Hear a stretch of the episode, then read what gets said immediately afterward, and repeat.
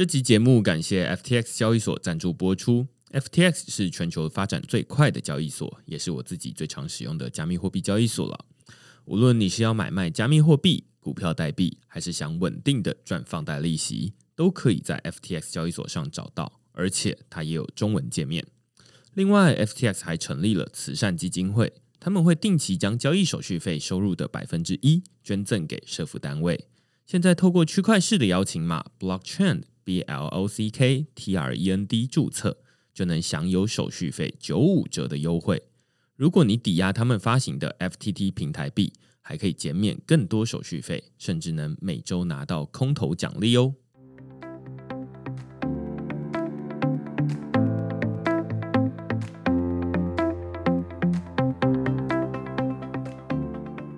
Hello，大家好，欢迎大家来到区块市的 Podcast，我是区块市的作者许明恩。那简单介绍区块市哦，区块市一个礼拜会出刊三封的 email 给付费的会员，那其中一封就是你现在听到的区块市 Podcast。那另外两封我们讨论什么呢？上个礼拜有一天我是请假了，就是回家过迟到的中秋节哦，所以这个礼拜只有一篇的文章，然后跟一集的 Podcast。那这篇文章我们讨论的是 Twitter 它开放比特币打赏，而且未来可以让大家把 NFT 设为你 Twitter 上面的社交头像。那这个我觉得应该是众所瞩目的议题啦，因为以前大家都会说比特币有什么用，就是你拿来之后能去哪里买东西吗？哎，现在多了一个新的用途，包含上个礼拜我们邀请端传媒，比特币你可以拿来订阅端传媒的内容。那另外你现在可以在 Twitter 上面就是用来打赏你喜欢的创作者。那另外大家有一个问题就是说啊，那你持有这个 NFT 有什么用途？那现在 Twitter 还想要再给你一个新的答案，就是说。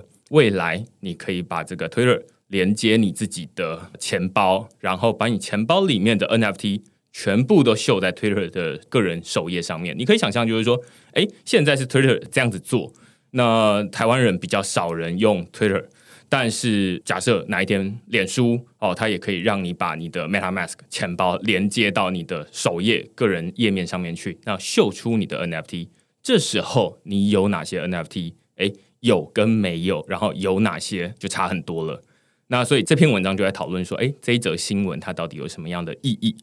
那如果你喜欢这些讨论的话呢，欢迎你到 Google 上面搜寻“区块市趋势的事”，你就可以找到所有的内容了。也欢迎大家用付费订阅来支持区块市的营运。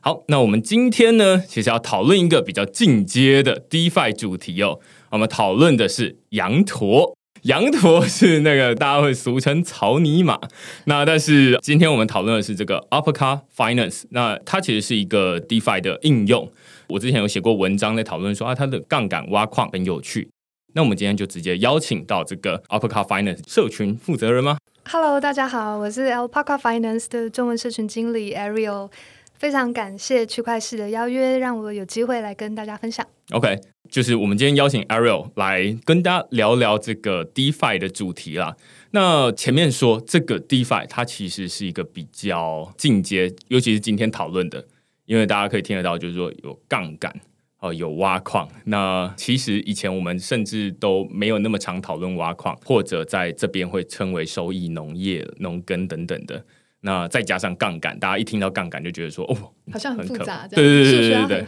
对，所以我们就是今天先警告大家，嘿，这个是有点进阶的，但是你听得懂之后，哎，你会发现说，哎，DeFi 其实就差不多这样玩而已。那我们要不要请 Arrow 简单介绍一下，就是说你是怎么开始接触 Crypto 这种加密货币领域，然后后来怎么加入这个 Uppercut Finance？呃，我大概是去年底的时候才就是误打误撞的进入币圈的。一开始真的也很懵懂，就是跟所有人一样，到处哎，Google 资讯怎么那么少？然后 各个朋友到处问，然后发现哦，原来在币圈的这个资讯大量流通的情况下，原来大部分的资讯都在电报跟推特。然后在这样的地方，才慢慢的挖掘出各个有趣的 DeFi 社群，然后。刚好在一个国外的 DeFi 社群看到有人在讨论羊驼金融的这个项目，就觉得很有意思，而且羊驼贴图真的超可爱的。然后，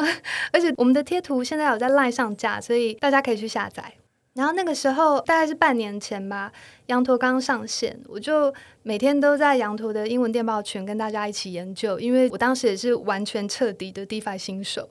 那后来我就以志愿者的角色，大量参与社群的事务，开始帮团队做中文电报群跟微信。那后来团队给了我机会，让我正式加入。OK，所以你一开始有点像是义务帮忙。对我一开始其实我以前是做房地产投资的，也做过几年股市投资，所以我是对这种东西很有兴趣。那我本来打算花半年的时间什么都不做，专心研究币圈，这样，就是给自己好像一个 gap 休息，然后一边研究。结果没想到就不走了，现在就在这里，对，很幸运。呃，我们之前其实有几集，然后之前有个来宾啊，Leo，他是 c r e a n Finance，然后跟那个 Pleaser DAO 的成员之一，然后他就说，哎，现在在这个社群上面有很多的资源，然后如果你想要加入币圈的话，其实未必是要投履历去某一间公司，而是说，呃，你可以加入 Telegram，你可以加入 Discord，去那边讨论，然后你有什么可以帮忙的地方，然后你就可以说，啊，那我帮忙。最后，你有可能就会说，嗯，那我们正好缺一个中文社群的负责人，或者是我们正好缺一个什么样的角色，然后你就可以进来。然后你好像就是这个，其实就是这样子。我想在所有的。新创产业就是不同年份有不同的新创产业嘛，比如说两千年的这个呃网际网路这样，不同的时代都有这个新创产业疯狂发芽的时候，而在疯狂发芽的所有组织都是打带跑的，很不成型的。所有时候只要有人立刻可以上场打仗，你又好用。他当然会愿意给你机会，只是说自己要够积极，这样。对，所以今天就有一个很明确的例子哦，活生生的例子，然后让大家可以发了。我就是说，哎，你其实进到一些 Telegram 的群组，然后进到 Discord 的群组。我觉得我们很幸运，在这个网络的时代，就是任何你想要学习的资讯，只要你够努力，花了够多时间，当然也不能太笨，很努力的呃勤能补拙的学的话，你就是会找到一些自己能使上力的地方。无偿的帮忙任何项目的义工行为，当然就是给自己争取机会的一个基本门票。嗯，那就算到最后，哎，你没有很幸运的得到什么机会，你中间还是学到非常多知识跟经验，我觉得那是很宝贵的。嗯嗯，对，所以现在 crypto 领域里面，尤其是 DeFi，甚至是大家现在听到 NFT 就觉得说，哦，那好像不是很懂。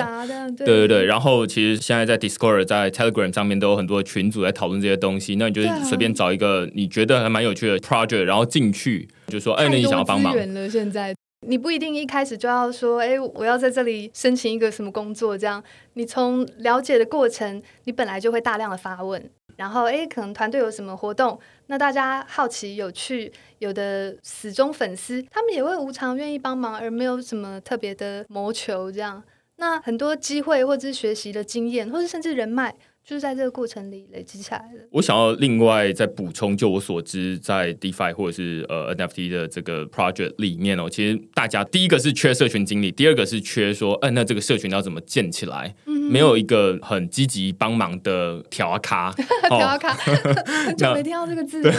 那你就很难创造出一个比较热络的社群。那于是你比较积极的说啊，那我愿意帮忙，或者是你积极的做些什么事情。其实这 project 团队他们很快就注意到说，哎，这个人好像很积极，然后他好像略懂略懂，或者是他还不是很懂，但是至少他感觉很有企图心，感觉你愿意付出，呃然后你不是把回报放在前面，你愿意学习。那我想这种态度是走到哪里都吃得开的。对，然后你很容易就会变成说啊，那要不要加入他们团队，然后负责某一个部分这样？对啊，当然就是说有把握到一些机会，或者是有帮忙解决一些比较重大的危机。所以才会刚好有这样的机会，我也觉得我非常非常的幸运，因为本来也是个义工这样，然后谁会想到币圈的第一个工作，然后到最后就是哎一直做下去了，然后还感觉很开心这样。其实前面就是给大家看一个活生生的例子这样，我们接下来进入正题哦，我们来看你会怎么介绍什么是 Uppercut Finance 或者是羊驼金融。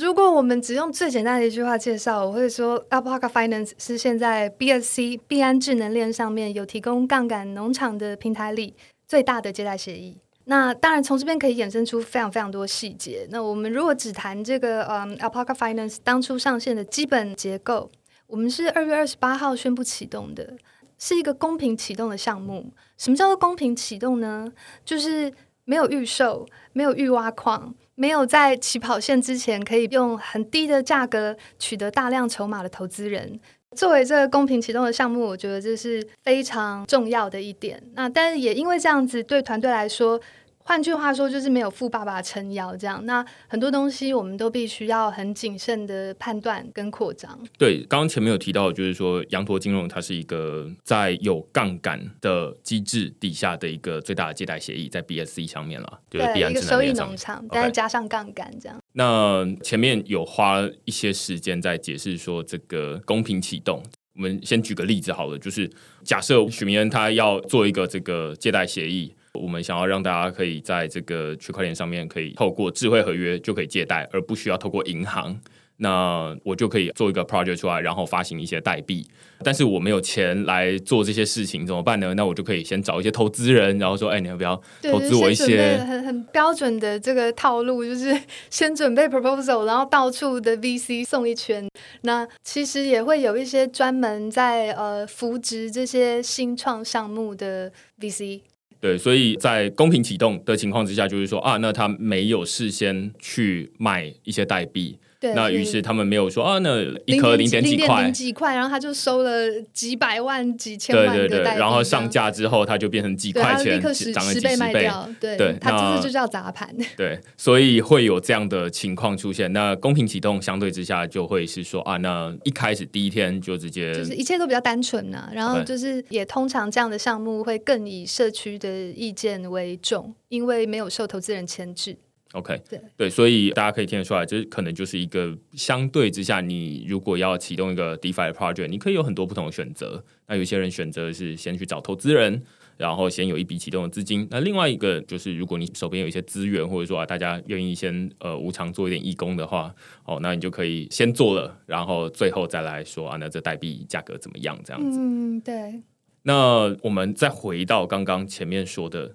它是有杠杆的借贷协议，要不要把这两件事情先拆开来？然后它是怎么运作的？然后使用者在什么情况之下他要使用它？然后它满足了什么需求？好，尽量用这个比较简单的方式说给大家听。收益农场加上杠杆这是什么概念呢？那我们就要先介绍收益农场。可能明恩的大部分听众都已经多多少少了解什么叫做借贷协议，我多多少少有听过什么叫流动性挖矿。那我们这里再稍微简单的说一下，就是收益农场是能够让用户把资产存在平台上，由平台去提供去中心化交易所的资金池深度。而这些去中心化交易所，它就会给存入资产的那一方提供奖励和交易费的分享，来做一个激励的方式。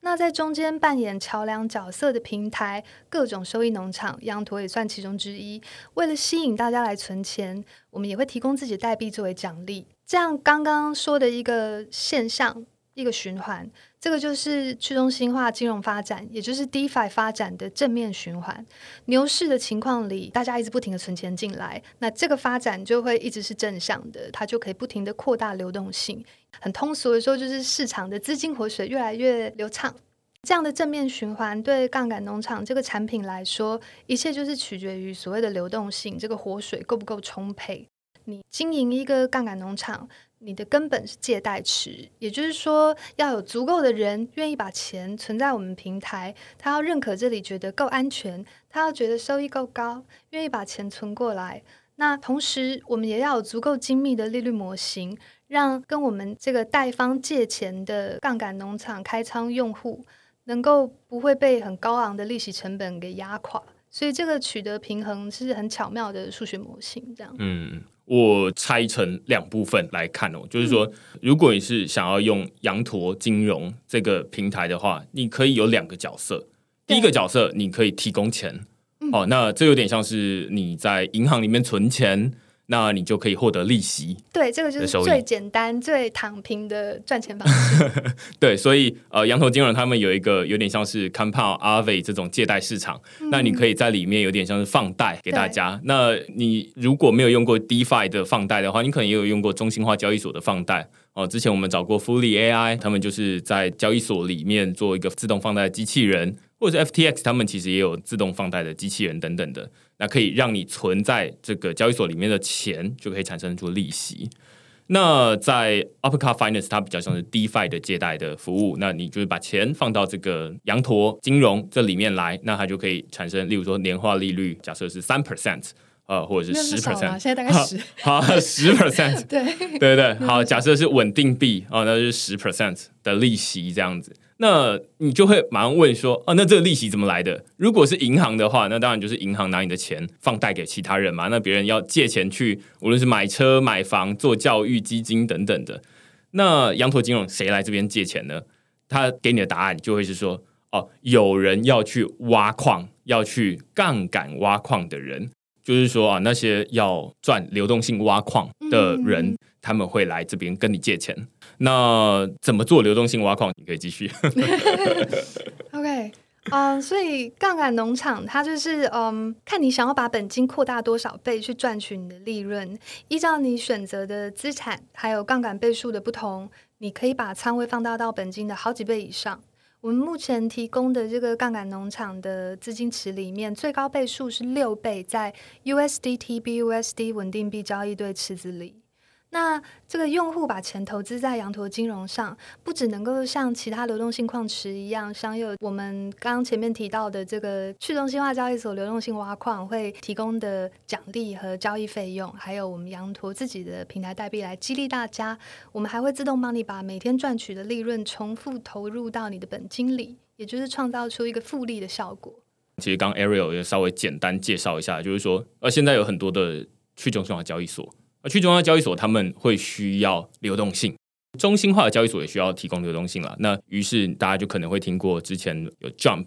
哦，然后有像是 Alameda Research，或者是之前我们有找过那个 Wu Trade、Chronos，他们来提供这个流动性。那提供流动性就是想办法让这个币在这个交易所里面，你马上出一个价格出去之后，哎，有人就会帮你把它买下来。那在去中心化交易所里面，就是变成说啊，这个提供流动性的人不再是这些大的公司，而是一般的使用者。你可以把钱存在这个去中心化交易所的智慧合约里面，这个智慧合约就会自动的拿这些钱来提供流动性，呃，我们通常就称为自动造市商了。那这有很多复杂的机制在背后，但是最终有一个效果，就是说啊，你提供流动性的人呢，你就可以赚得交易手续费。那除了交易手续费之外，平台还会再提供你一些平台的奖励啊。假设是 Uniswap 啊，你在这个去中央交易所里面提供这个 USDT 哦，对这个 USDC 的这个交易对的流动性。那除了每一笔交易都会有零点三 percent 的这个手续费收入之外呢，你还会赚到 Uni 的代币，这样子，借此来吸引大家愿意提供流动性。那于是这个交易所就会变得越来越好用，它的价格会越接近市价，而不会说啊，那偏离市价太多。这基本上就是这个去中心化交易所流动性挖矿在做的模式，嗯，只是说这个模式这是最基本的。那羊驼金融的特色在于在这个模式之上，再额外加上杠杆。对对，好，那所以这边如果你刚刚有追得上的话呢，接下来我们要加上杠杆，那就是刚刚 Ariel 稍微讲到，就是说啊，那如果你一倍你要挖矿。那例如说，我用一百美金丢进去这个 USDT 跟 BUSD 的这个流动性池子里面，那它就会自动分成五十五十，就一比一啦，让你赚流动性的挖矿奖励。那如果你觉得说啊，这个流动性的挖矿奖励还不够多哦，它可能现在十 percent、二十 percent，你可能觉得说年利率还不够高，其实这已经比很多银行的 利率高很多了啦。但是你觉得哎还不够高，那你可以。开两倍，开三倍，那它就会让你用，哎，你本来只有一百美金进来嘛，那你就可以开两倍，那就变成说你用一百美金的资金来做两百美金的生意，那当然就是收益加倍，但是你风险也加倍这样子。那于是这个杠杆，大家就会觉得说啊，它可能会有点危险。那其实羊驼金融就是在让你做一个比较简单的模式，你等于是说在这个平台上面，你就可以直接开杠杆。过去其实没有羊驼金融这种模式的话呢，你要开杠杆，你需要自己手动跨多个不同的 DeFi 的服务来做这件事情。嗯嗯嗯，刚刚明恩前面就是帮大家讲解了这个去中心化交易所自动做市商跟传统订单部的差异哦。我觉得用很通俗的一句话，可能也可以稍微解释，就是。把它想成人人都可以当银行，而怎么确保人人银行不会出问题，就是靠智慧合约。这通常是我跟我的长辈解释的 最简单的句子。这样，那我们有贷方存钱进来，那什么人会来借呢？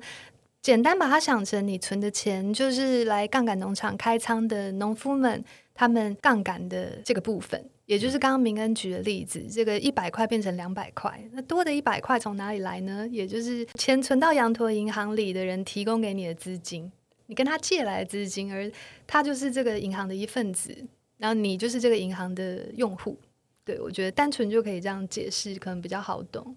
但另外我想要强调的一点是哦。在挑选平台的时候，嗯，这是我自己个人的经验，就是刚开始跨入 DeFi，然后觉得哇，怎么那么多各种名词要学？这样看完一篇文章，你大概要 Google 三十个不同的名词，然后半天就没了。所以就觉得哎，很复杂，怎么区分那么多不同项目，那么多不同的平台？那刚刚有说这个去中心化交易所为根基而形成的这整个 DeFi 的循环，在中间这个收益农场、收益平台。是一个中间人的角色，那你会看到各式各样的收益农场，也会有聚集一整票收益农场的这个所谓的机枪池，这样它帮你自动寻找利率最佳的情况去投资。那有一点我想要跟大家强调的是，在挑选平台的时候呢，比较健康的情况是我们刚刚有提到，用户的收益应该要来自这个去中心化交易所提供的奖励，还有交易费，就是你给他提供流动性，他给你的奖励，还有交易费的分成，这两个部分都会是去中心化交易所，像是 Pancakes 会给的激励的部分。那另外的收益就会是平台自己发的代币，而在挑选的时候呢，比较健康的情况是，你要仔细去分析，你在这里投资的话，你的收益主要是来自这个代币，它可能一开始被炒到一百块，看起来你收益很高，突然它三天以后跌到五块，你的收益就不见了。呃，如果你挑选的平台，你在上面投资，大部分的收益都是来自于。这个代币奖励，我们通常有一个说法叫做矿币。如果大部分的收益是来自于矿币，而不是来自于去中心化交易所提供的奖励，或者是实际有人使用产品让平台能够抽成获得的利润再回馈给持币人的话。这基本上就是靠平台印自己的钞票去换你手上真的有价值的资产，所以很重要。在判断一个平台是否值得投资的时候，就是看它产品的使用率。它的产品要真的有人在使用，那个给用户的报酬率才是真实并可以持续的。我相信大家的脑袋已经差不多了这样子，但是我觉得我们只要把刚刚说的这种流动性挖矿跟流动性挖矿它的钱是怎么进来的。然后他怎么去从中赚钱？把这个模式让大家听得懂，我觉得今天大概就成功。呃，刚刚这些东西哦，我不太确定大家在之前有没有用过这些 DeFi 的服务啦。那但是我想办法让大家听得懂啊，就是说我们刚刚前面有提到，就是说啊，那你提供这个交易所流动性，然后你就可以从这个流动性里面赚到交易手续费，然后跟这个平台给你的这个奖励。例如说啊，那我们就到这个 Pancake Swap。或者是 Uniswap 这种交易所里面，然后去提供它的流动性。那首先你就要先挑选说啊，那你要提供哪一个交易对的流动性？提供完了之后呢，你就会拿到一个流动性提供的证明，然后你就可以开始被动的拿到这些交易的奖励。然后同时，它如果有其他的代币的话，它给你。那接下来呢，你提供完流动性之后，它其实在 DeFi 里面很有趣，或者说很复杂的，很多人会觉得说这太难懂了。就是你还可以再把这些流动性提供奖励。再抵押到 后面的这些平台上面去，例如说刚刚前面提到这种机枪池，我在这个文章里面通常会称它为这种自动收益机器人啦。先说为什么你要把这个流动性提供证明抵押到别人那边去？因为你刚刚除了赚到交易手续费之外，你还会拿到平台给你的这个代币奖励。那这个代币奖励放在那边，除了它的价格会上涨下跌之外，有人会想说啊，那我有可能不想要这个代币奖励。我想要他们全部都换成稳定币，或者是换成我在提供流动性的那个交易对里面的这些代币。那所以有人就会说啊，那我手动的方式，我定期去收割上面给我的这些平台的代币。那交易手续费它本来会自动给你，所以那个你不用手动。但是它给你的这个奖励的代币，你需要手动的去收割，然后你再自动的把它卖掉，然后再把它重复投入。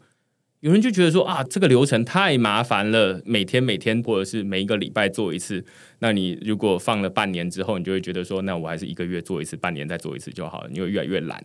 那有人就会想说，那我就直接帮你写一个自动化的程式，它自动帮你算一个最佳的时机，帮你去收割，然后收割完之后再帮你重复投入进来。那这就是前面刚刚 Ariel 提到这种 auto compound 复利。对，那我要补充一下，我们现在的这个自动复投的频率，其实是每个池子里只要有用户跟那个池子做一个交互，也就是说有任何人开仓、关仓、调整仓位，任何的交互跟智慧合约的互动发生的时候，我们池子就会自动帮你所有在这个池子里的仓位的人全部都一起自动复投。而这个自动复投的频率，其实是越密越能够达成上面显示的 APY 的复利效果。只是说，大家如果通常手动操作，第一个是懒跟疲累，第二个是 gas 费也是一个成本，这样子。对对对。但是我们这个整个池子帮大家一起复投的情况，它是一笔交易的，所以那个 gas 是所有的部位一起摊平，那你就付出微乎其微的 gas。大概是这样，所以你就把代币交给这个呃自动复投的平台哦，羊驼就是这样的自动复投的平台，它可以自动复投之外呢，它还会额外再给你羊驼币。阿帕卡币这样子，那我们现在就帮大家算一下哈，就是你除了本来你可以赚到这个交易手续费之外，你还可以赚到那个平台给你的，假设是 Pancake Swap，它就会给你 Cake 代币。但是羊驼会自动帮你把它卖掉，然后变成这个你投进去的这个币，变成你投进去的这个流动性交易对的组合，然后再复投进去，这样。对，所以你实际上不会拿到 Cake 币，但是你会变成另外一种形式了。是的，是的。另外第三个羊驼再给你一个币，这样，所以你总共会有三种币。没错，没错。大家可能听到这边就会觉得，哇，这跟银行比起来，真的差太多了。银行就会放进去之后就下课了。那但是，哎，它就是因为这样子一层又一层又一层的奖励。的机制，它就会让它的利率变。刚刚说十趴、二十趴，就觉得说，哎，好像还它它的利润就会变高啦。对对对，应该这样说，就是所有的东西都是有复杂化的东西要自己处理的情况下，利润就会比较高。这样，但是呃，我还想要强调一点，就是刚刚前面说的这个，在挑选平台的时候，比较健康的情况，就是用户的收益不能够大部分来自于平台发的代币，也就是矿币。不然那个矿塌了，矿塌了就是哇，那个代币崩盘了，那你的投资也许不会血本无归，可是会赚不到大部分的奖励这样子。我补充一个最近一个很明显的例子哦，假设是新开了一个就成明恩池好了，好不好？然后大家就在 Uniswap 或者是 Pancake Swap 里面提供流动性，然后我就鼓励大家说，哎，你把这个流动性提供的证明抵押到这个明恩池里面来，我就给大家明恩币。然后，哎，这个明恩币我要发十亿颗、二十亿颗，随便嘛，那我就随便发，然后发很多这样子。于是，如果也有一些人在市场上买这个明恩币的价格，那我鼓励大家把这个流动性提供证明抵押到明恩池里面来，它 APY 就是这个年利率会看起来非常的高，它可能会有几千 percent 一年，或者是几万 percent 一年。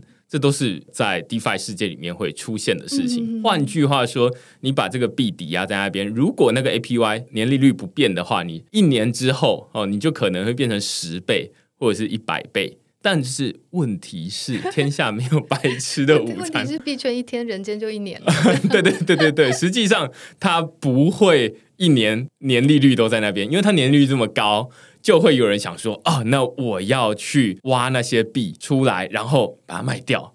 于是，它实际上很快有可能，名人币的价格一直下跌，以至于影响最后那个利率。本来是几万，然后哎，半个小时去看人家几千，它就一直往下掉，这样。所以 代币下跌以外，很多人来分一杯羹，这样 也会让 A B Y 迅速的往下掉，这样。那这币圈的步调实在太快了，没有办法说用现在网页显示的 A P Y，你真的去预估自己。不要说一年了，半年后的收益可能都非常的不准，这样。对对对，所以刚刚 Ariel 就说啊，那实际上你不能太过仰赖那个明恩发给你的明恩币，你最好还是仰赖前面说的交易手续费以及那个 Pancake Swap 他给你的这个 Cake 代币，这两个会比较好一点。所以就这点来说，我觉得羊驼的表现算是很健康的。大家可以去跟我们的这个同质性的杠杆农场竞争对手比较一下我们的资金利用率，就可以知道。嗯，我这边想要额外再追问一下，你刚刚说比较健康，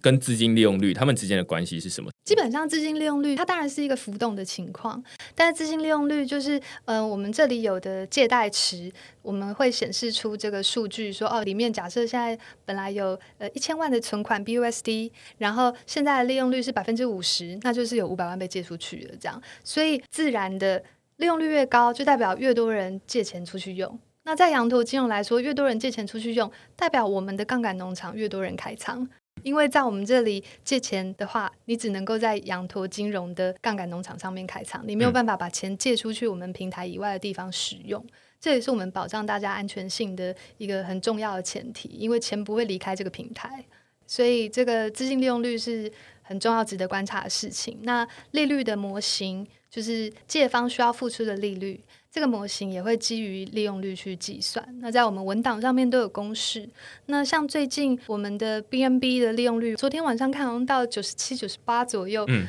这个是一个特殊现象，因为每当币安有这个 Launchpad 的活动，所有人都会 调走他的 BNB，跑去币安做这个打新的活动，这样。所以每当这个时候。所有借贷平台的 BNB 利用率都会比较高。OK，对，反正这就是一个借贷市场了。我们刚前面说啊，你可以成为在羊驼金融放贷的人，你也可以在里面借钱的人。那刚刚说的这个利率变得很高，就是因为啊，你愿意放贷的人，他现在先把钱收回去，他就先不放贷。那于是这个羊驼金融平台上面的资金的供给变少了，为了平衡嘛，所以供给变少，利率就会利率就会上去。对对对，就是供不应求，供不应求，它的价格就会上去。那在这边就是它的利率就会上去，这样子。对，这是基本的玩法啦。就是在这个市场上面，我们其实前面就会讲说啊，那你可以在羊驼金融这边放贷，你也可以在上面挖矿、开杠杆。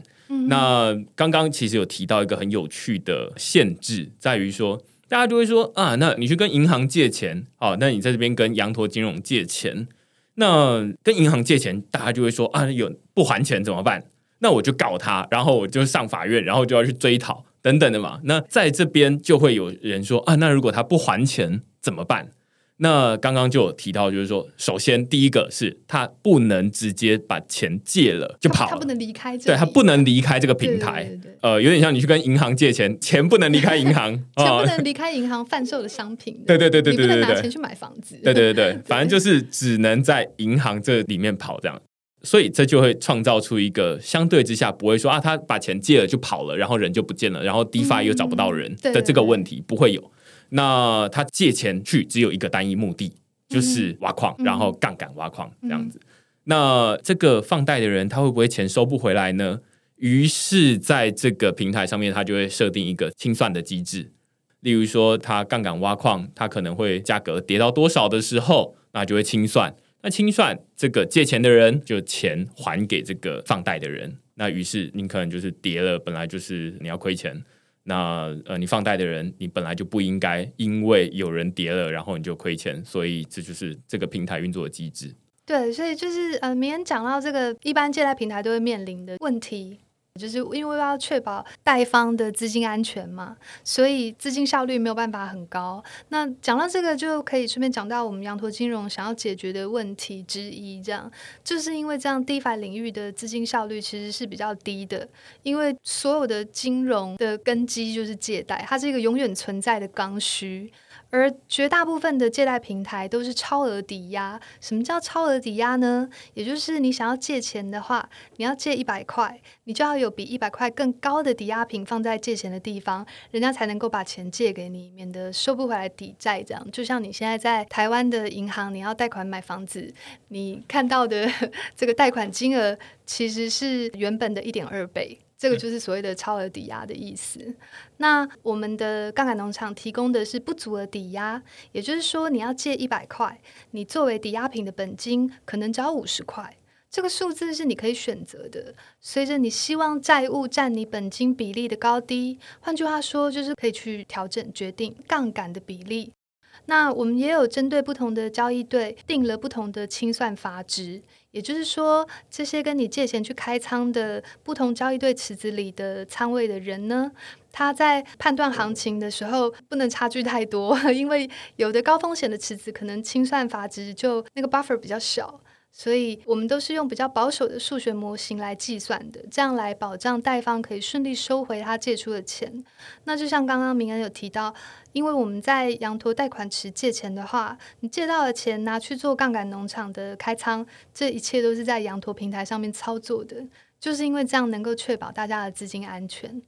嗯。刚刚前面有提到，就是说超额抵押跟不足额抵押。哦，那超额抵押其实就是银行其实都在做这件事情啊。假设你有房地产，然后你要抵押房子，银行就会来建价，说哦，这个房子值 一千万这样子。好，那一千万，那他就说啊，那你这个可贷成数七成，所以他就借你七百万。好，这个叫做超额抵押。对对。好，然后不足额抵押是另外一回事，就是说，哦，那你现在呃手上有一千万。然后你去跟羊头金融借钱，你可以拿这一千万去借到假设啊两千万好了的钱来去做杠杆挖矿。哦，跟羊驼金融只能做杠杆挖矿，你不能拿去做什么教育基金，你不能拿去买房子，不能做这件事情，不能流出这里，这样才能够确保贷方的安全。对，但是呢，刚刚说，哎，超额抵押就是银行他就不怕嘛，他就是说啊，那反正你的这个资产涨或跌，反正都因为你的抵押品的这个比较有价值，权利其实是在银行对上面的，它的这个房屋的债权作为抵押品，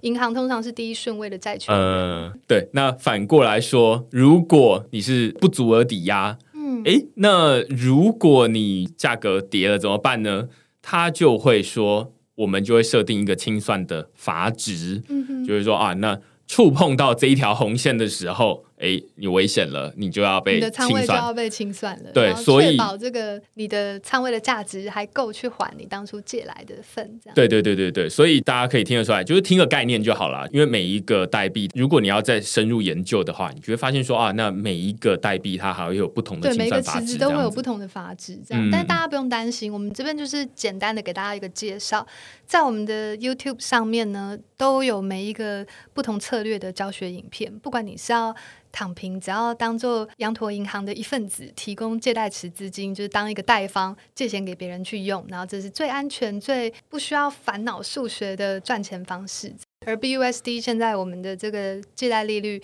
也还有百分之十以上，那当然是这个利率是会浮动的，就是随着池子的资金利用率去决定。可是十 percent，我想是蛮。正常的一个值在我们这里通常会更高，所以呃，我们刚花了很多时间啦，大概有半个小时的时间这些东西如果有画面去看的话，它是可以很对对省力的。所以，请大家有空 去看我们 YouTube 的影片好了，就是关于策略的细节。嗯，不管你要当借方还是贷方，你要杠杆开仓，甚至你要做更高级的对冲跟做空。这一些策略配着画面看会轻松很多。嗯，那今天我跟明恩就只能大概的介绍一下简单的概念。对，因为他其实刚 Ariel 说，就是这个放贷给别人，这其实很容易的。就是我们刚刚前面一开始大概用三分钟就讲完了，或者是用一句话就讲完，就是 你可以放贷给别人。那复杂的都是说谁来借钱，然后他要怎么还钱？那个这个数字，然后这个界面操作。对对对对对，然后他借钱去干嘛？对，就是不知道按哪里。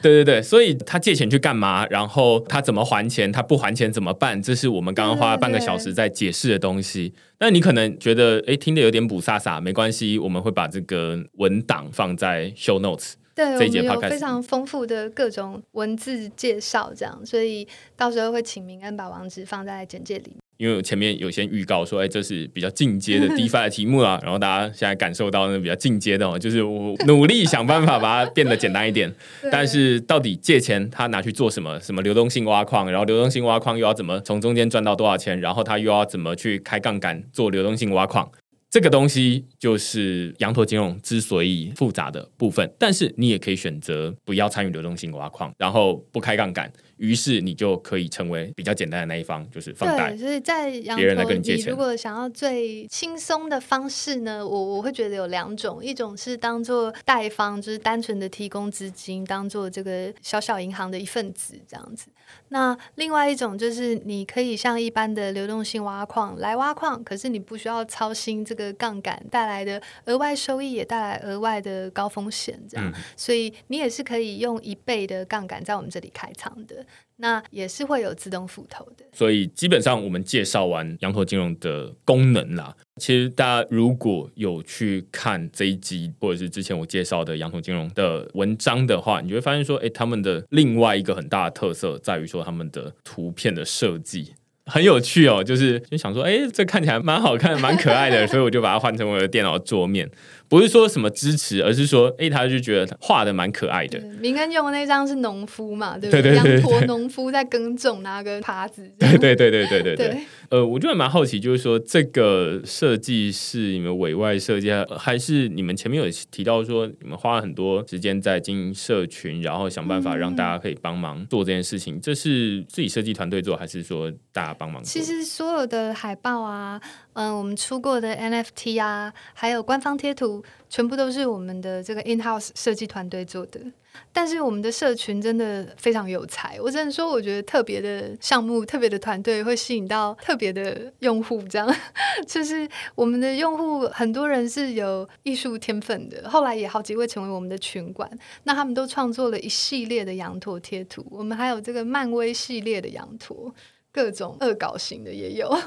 都很可爱，但都在电报上面。只有官方贴图是在 LINE 有上架。对，所以发现说，哎，这是让一个 DeFi，因为我们刚刚前面你会听到一大堆数字，一大堆的这个机制，什么清算，硬邦邦的，对，就很冷冰冰啦。对。然后我觉得现在就是比较少看到 DeFi project，他会花比较多时间去做这种可爱的贴图。有可能是他他的脸看起来有点欠揍，那反正就是用这样子比较有特色，你就可以看得出来说啊，那这是一个好像有在经营社群，好像比较用心，好像比较可靠。换句话说，其实，在 DeFi 领域里面，大家都会说啊，那这是一个无需信任的产业，这你不用信任银行，不用政府来担保说银行不会倒，而是大家都是靠这个智慧合约。但是你就会马上出现一个问题，就是说，那我又看不懂智慧合约城市码在写什么。那怎么办呢？于是信任你呢？对对对对我就看不懂城市码，对，那我就没有办法验证。于是很多人还会再想说，那回到本来的这种，既然我没有办法验证，那我就会看说啊，有没有这个智慧合约的审计啦，就看有没有高手或者是专业的治安公司来看过这些东西嘛。那另外一部分就是说，哎，那看他们有没有认真在做这种社群，然后有没有做出一些可爱的图片，他会觉得说，哎，他好像看起来比较用心。不代表安全哦，只是说哦，那比较用心，好像安全性就高一些些，类似这样子。对啊，我觉得羊驼的各种贴图啊、文化，还有我们发的推文，其实都蛮有梗的，就是很好笑这样。但是这个我觉得带给人家的感觉，更多的不是安全，而是一种文化，因为是匿名的项目嘛。其实就算不是匿名的项目，你也很难有机会直接的跟核心的。成员真实的见到面，这样，所以我觉得这样的文化是可以拉近这个用户跟团队的距离的。那在安全性来说，羊驼有十一份审计哦，基本上是 BSC 上面的项目里最多的。羊驼也是 DeFi 上面安全评分最高的 BSC 项目。我们在推出重大功能或更新之前，都一定会送审计的，因为重大。功能的更新，就是大家都看不懂代码的情况下。光听重大更新也知道这是代码的大幅修改，而其实只要代码大幅修改呢，在 DeFi 的世界里都代表安全风险的存在。这样，所以我们对安全的要求是高度谨慎的。我们也不支持闪电贷，可能大部分人还是模糊不是很确定闪电贷是什么。但是我相信，如果参与 DeFi 有一段时间的，至少都会听过前几个月所有币圈新闻都充满闪电贷这几个字，因为 几乎每一家被攻击的协议里。都跟闪电贷或多或少有一点关系，这样。那我们到目前为止也都没有发生过任何的安全问题，所以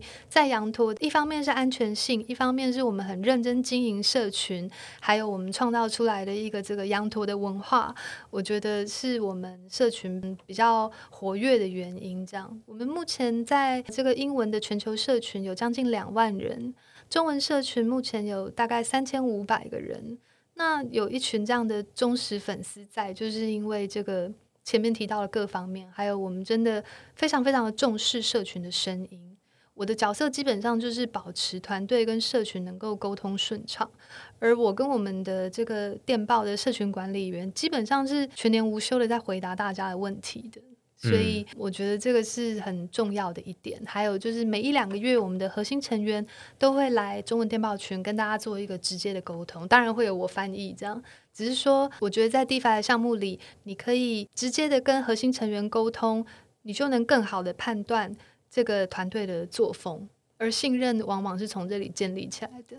对你刚刚有说这个智慧合约审计啦，嗯嗯，那就是这基本上都在审计它的功能，就是说啊有点像是我们请专业的治安公司来帮我们看看，说这个智慧合约有没有问题。那这些治安公司他们就是凭借他们自己的经验，就是看过很多不同的 project，包含他们自己的技术的能力，然后来看说在这个城市码有没有问题。那他会告诉你说啊，那这个城市码可能有问题，或者说哎，你这样子设计，例如说刚刚说的闪电带。那我之前区块链也有写过一篇文章，专门来解释说，哎，闪电带到了什么东西，然后它怎么去用来攻击别人？那为什么大家常常会听到闪电带这样的攻击？不是说闪电带不好，闪电带它是一个功能，很多的平台他们会说啊，那我们非常的以他们能够提供闪电带的这项功能引以为豪，只是也有很多的这个有心人士他们会。拿闪电带来做一些坏坏的事情，它它是一个很好的工具啊，但是它也很有机会被拿来作恶。所以呃，平台要做好自己的防范。对，所以就会变成说啊，有一些平台他们就会说啊，那我们有提供这个闪电带的服务这样的功能，但是呃，我们也有把握，就是说它不会被用来做一些呃。不好的事情，那它就是需要有多一点的资讯安全的审计。那反过来说，也有一些平台，他们就觉得说，那既然这很麻烦，那我就直接先不提供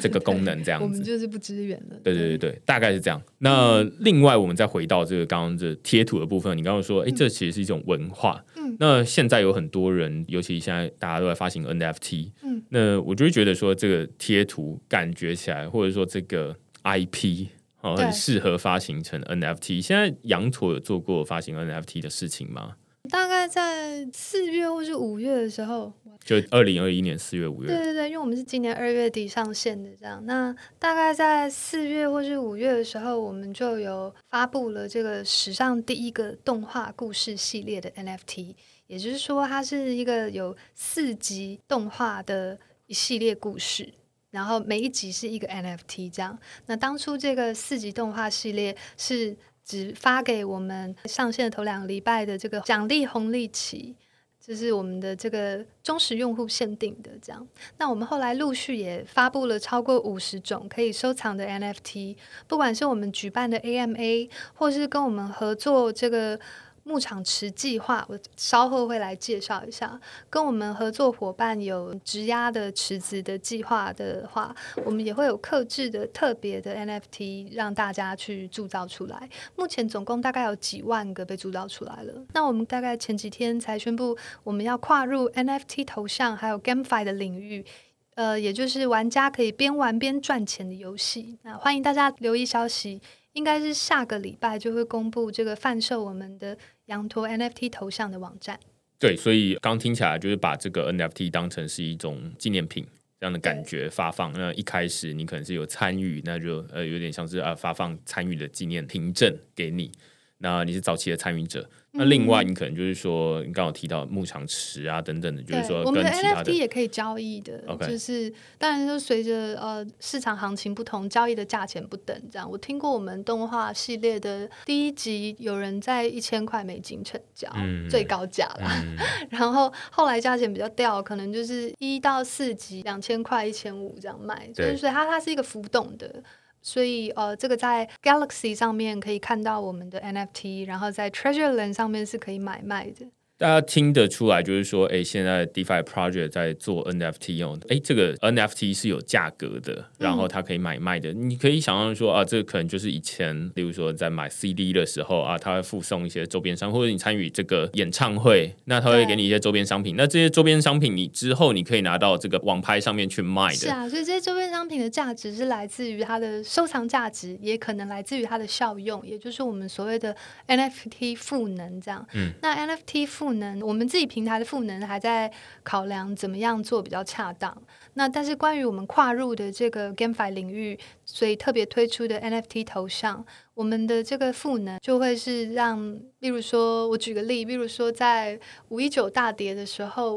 我们发了一个惊喜的 NFT 送给所有有质押羊驼的用户，就是一个戴着钻石手套的羊驼，就是外国人说的那个 diamond hand，就是你手抓很紧，你没有卖掉，这样你没有一下就啊看到大跌，你就他们叫做 weak hand，你就卖掉了这样，所以 diamond hand 就是哦你抱得很紧这样，所以我们就发了一个这样的奖励。这是一个譬喻哈，我先说，所以有可能像这样样子的 NFT 头像，一个戴着钻石手套的羊驼，在我们推出游戏的时候呢，在游戏里拥有这个 NFT 的话，这你在玩这个游戏的时候，你的角色可能就等于戴了一个钻石的手套，打敌人可以多打二十分。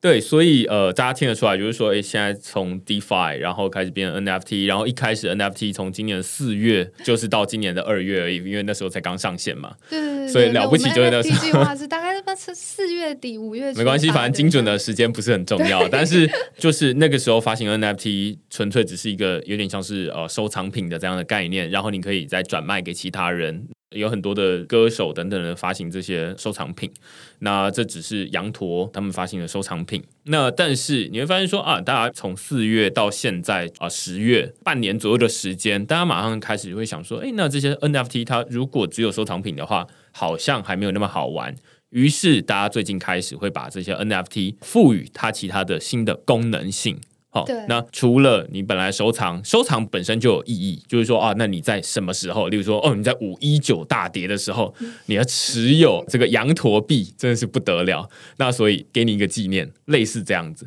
那但是哎，其他人还会想说，那我有没有这些呃，我持有这些 NFT 有什么样的价值？于是现在开始，就大家会想说啊，那在这个链上打造一些游戏。然后让大家可以把这些 NFT 使用在这些游戏上面，所以大家就会最近听的比较多，就是叫 GameFi 或者是 Play to Earn，就是边玩边赚，你就可以哦，在这个游戏里面，你持有这个 NFT 就代表某一种东西，那你就可以，例如说打怪。或者是怎么样，那你就可以比别人高人一等，这样子的感觉。嗯对羊驼来说呢，这个发行 NFT 的初衷，NFT 是能够证明数位资产的这个独特性跟所有权的，所以在艺术或是 membership 方面会很有用。那在游戏跟艺术。NFT 都会是很好的工具，这也就是为什么我们推出这个 GameFi 系列。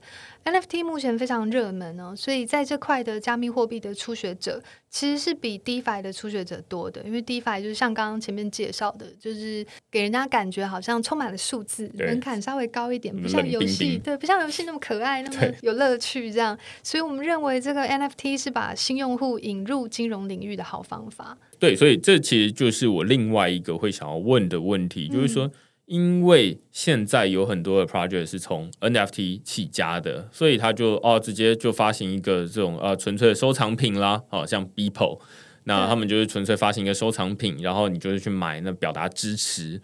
但是对于过去你可能有参与过 DeFi，然后尤其这种 DeFi 的团队，他们发行的 NFT。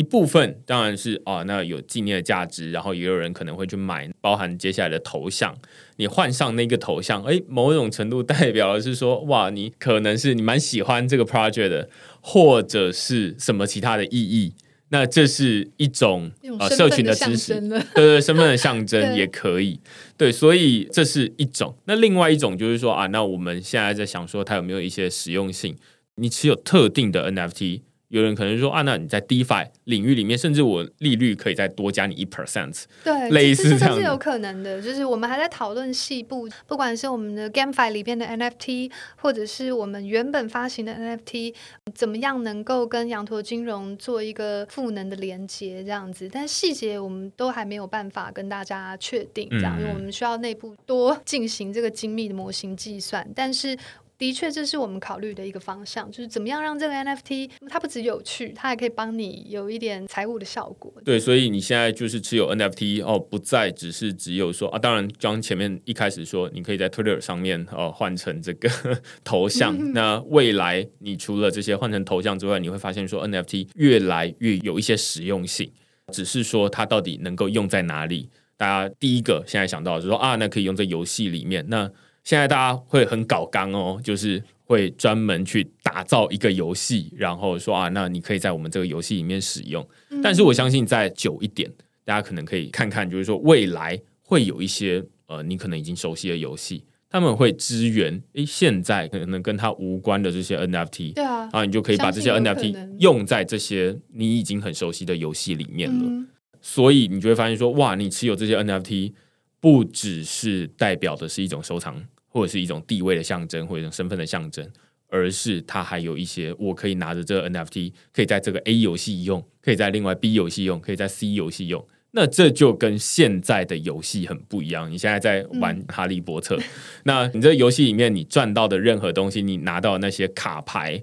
你都只能在《哈利波特》这个游戏里面用啊，你没有办法像 NFT 一样说啊，那你跨游戏在使用，甚至是到 DeFi 的服务里面说，你持有这个索命咒这个 卡牌，你可以到某一个 DeFi 服务里面说啊，那再加一 percent，或者是说扣别人一 percent，我不知道啊，可能不能直接扣，对，不可能不能扣别人一 percent，但是你 就可能可以增加自己的杠杆率，或者是嗯稍微减一点借款利率之类的。对，所以大家就。可以想象，反正就是你会有很多的想法。那只是说要打造这种场景，那你就需要说，哎，大家先持有这些 NFT，你这些场景才有人来用嘛。就是要先为大家所接受这样子。对，那所以一方面，最近大家看到很多人在发行很多的 NFT，那现在持有 NFT 的人越越越越来越多。那反过来说，也有很多人在打造 NFT 的使用场景。对，所以你持有这些 NFT 之后，未来你可以越来越好用。没错，没错。我刚刚嗯，突然想到前面我们在讲这个羊驼想要解决的问题了，我还想补充一下，就是嗯，大概五月、六月、七月、九月市场都有不稳定的稍微的 crash 过。我要补充一下，就是嗯，在熊市的时候呢，流动性枯竭哦，不可能像牛市一样有那么多的资金活水，那一般用户也就不大可能获得一样高的挖矿收益。而一般挖矿只能做多，所以单纯的收益农场在熊市基本上是没办法存活的。就是也就是说，你现在看到的所有收益农场可能会死掉百分之九十。但是在羊驼挖矿，你是可以利用不同的策略去做空跟对冲风险的。在这里做空能够获得刚刚说的这个 AMM 自动做市商给的驱动性化交易所的奖励，嗯，这不像是平常在交易所你用合约做空，你要负担这个资金费率的成本。那这一点是羊驼在熊市里面成为极少数能够持续提供高收益平台的理由，这样我觉得这还蛮重要的，因为大家可能都还有点担心，就最近因为美国监管的各种新闻啊，影响比特币的这个基本面，大家都有点担心，因为熊市是不是要来了？这样，所以我觉得这个是很重要需要考量的，因为当熊市来的时候，如果你的钱是在各个 DeFi 的项目里。那个矿塌的时候，基本上你是来不及跑的。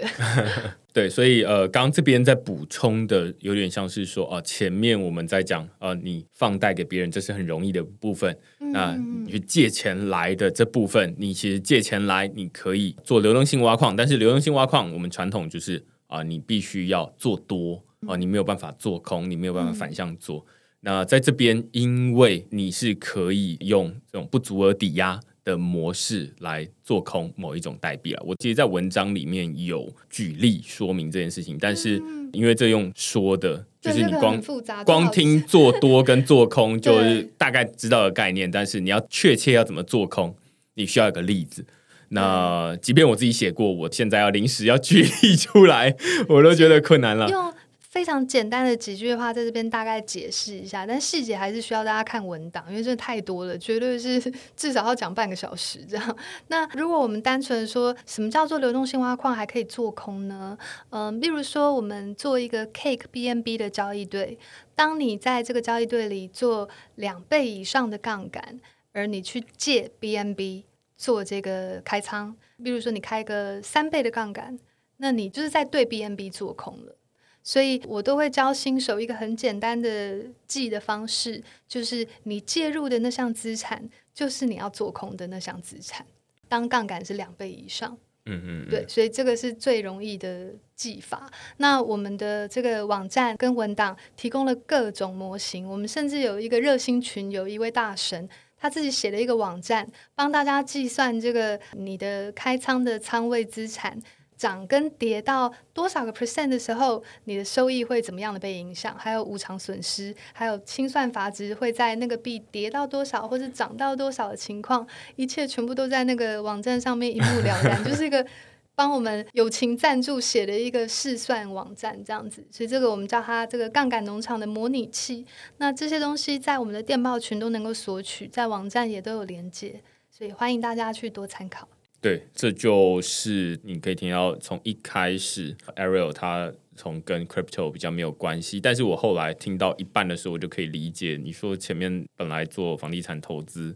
但是后来接触 crypto，它只是一个数位的资产而已，但是它的逻辑好像有点像，有一点像，对，对，就是抵押，然后借 借东西出来这样子，然后只是它可以做多做空这样子，对，就是更灵活了，不更多不同的玩法这样子，而且更多不同的资讯分享，不只是。整个 DeFi 的这个各种基础知识，大家都很容易查到。我们的 App 还提供了十九种语言，我们的 YouTube 教学影片也有各国语言字幕。我觉得在 DeFi 知识上面的这个普及呢，我在羊驼服务的这段时间，我自己都学到很多。我们日前还推出了一个羊驼能力测验，很可爱，像学测那样。我们分成三级哦，有幼稚园、青年跟博士生三种等级，让大家写考卷。如果你写了满分的话，我们就送 NFT 给你奖励。嗯，所以就是任何人你可以。回答十次，嗯，还是错了，没关系，在第十一次，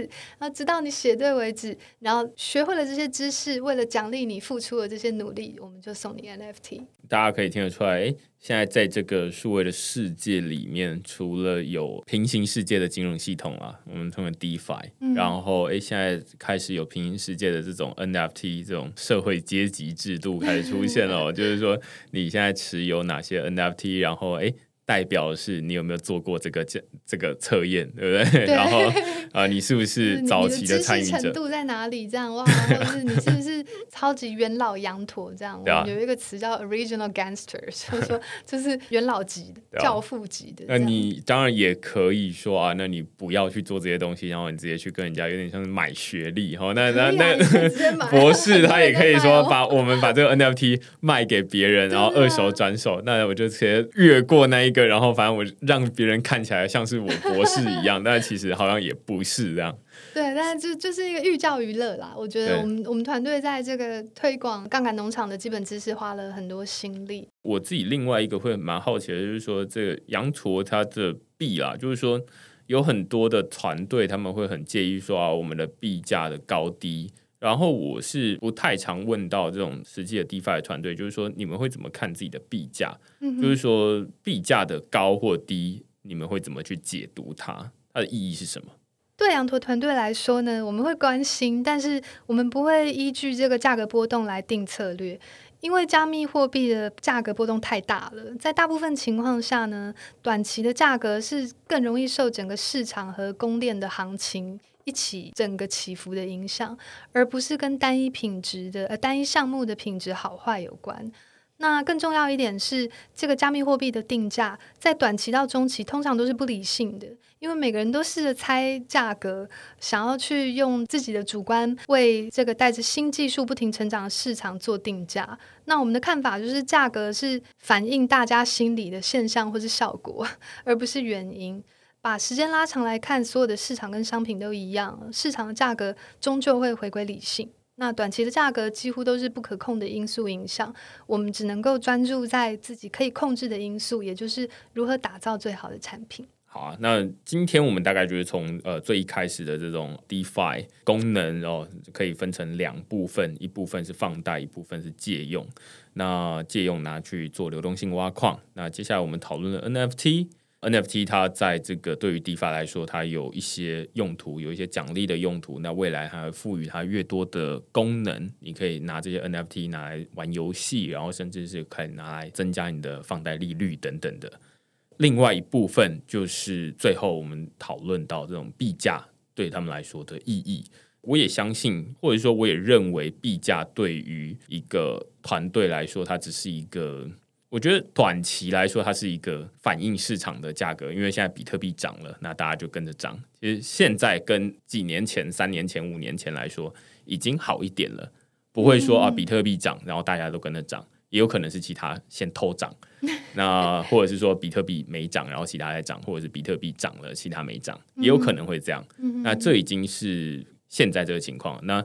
但是长期来说，你会慢慢的看见说啊，有一些比较努力的团队或比较用心经营的团队，它的至少它不会在这种市场大涨大跌的时候消失这样子。嗯好啊，那我们今天非常感谢 Ariel。然后来跟我们讨论这个进阶版的 DeFi，就是杠杆挖矿。那如果你喜欢我们自己讨论的话，欢迎你到 Apple Podcast 底下给我们留言或评分。那就下个礼拜再见喽，拜拜！感谢大家，拜拜。